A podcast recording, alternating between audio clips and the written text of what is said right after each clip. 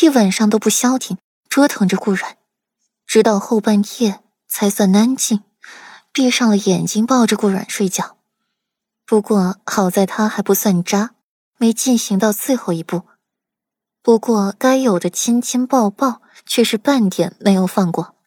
顾然摇摇头，让自己清醒，收拢好了衣服，才让侍女送热水进来沐浴。临了，还把桔梗给赶了出去，不然这一身的痕迹叫人看见了，顾然可是浑身有嘴也说不清了。沐浴之后，顾然穿上了寝衣。走到自己的梳妆台前，拉开了抽屉，取出两瓶药，为自己疗伤，效果比昨日裴玉带来的药好上数倍。脸上的表情淡淡，似是根本感觉不到疼。给自己上完药，才又换人进来清理。等一切结束，顾然闲散的坐在凳子上，拿着一支笔在宣纸随意作画，慢慢的画出了三个铜钱来。静静的呈现在了宣纸上，顾染淡漠的凤眸忽地亮起，唇角也抑制不住笑容，兴奋的站起来，在原地转了一个圈随后打开门，望着空旷的院子，大家都忙着顾莲嫁齐国太子的事，都出去帮忙了。唯一的贴身婢女桔梗也被顾然遣下去休息了。莫奇，顾然轻声唤道：“顾四小姐。”莫奇立刻出现在了顾然面前，十分谦恭，不敢抬头看顾然一眼。你是来带莫尘班的吧？那你现在就得听我的，对不对？顾然微笑，他应该不会看错人的。莫奇就是一个四肢发达、头脑简单的人。是的，顾小姐。敢问顾小姐有何吩咐？莫奇再把头一低，要完成顾然交代的事才行。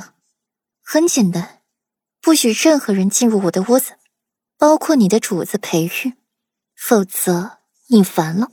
顾阮摇头看了看周围，仿佛在确定裴玉来没来锦园。呃，顾小姐，这……莫奇有些为难，他哪里敢拦世子爷呢？他还不如去回炉再造呢。就这么愉快的决定了。顾阮给莫奇一个“我信任你”的眼神。迅疾的关了房门，把莫七可怜的关在了外面。屋内的顾美人一袭大红丝裙在身，露出了丰满的胸部，面似芙蓉，眉如柳，比桃花还要媚的眼睛，十分的勾人心弦。肌肤如雪，一头黑发挽成了高高的美人髻，头上的珠钗在窗户射进的阳光下，耀出了刺眼的光芒。鲜红的嘴唇微微上扬。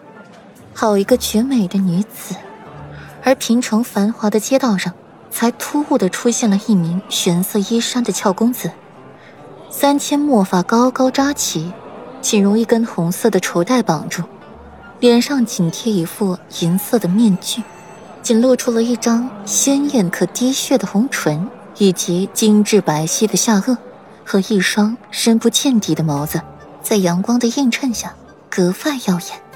手持一柄羊脂玉扇子，轻轻为自己扇着风，悠闲肆意的走在大街上，最后停留在了红月房前，唇角扬起了一抹不可一世的笑容。鞋面踩在了楼梯上的声音隐隐入耳，扇子被合起拿在手上，扇柄的流苏随着步伐来回摇晃，把手背在身后，顾软的眸子愈发的淡了。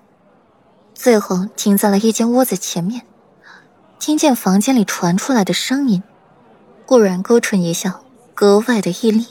周围一切成空，只剩顾然一人风姿绰约。嘎吱声，门开了，顾然慢慢的走进去，再反身把门关上，再慢慢的转回身，看着蜷缩在角落的江旭，心情极好的扬起唇瓣：“你是哪家的小公子？”竟敢来这儿坏本大爷的好事！